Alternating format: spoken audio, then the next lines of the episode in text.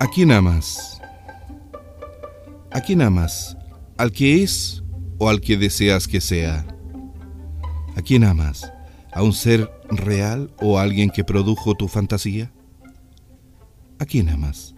¿A un ser perfecto o alguien tan real como tú, con potencialidades y limitaciones? ¿A quién amas?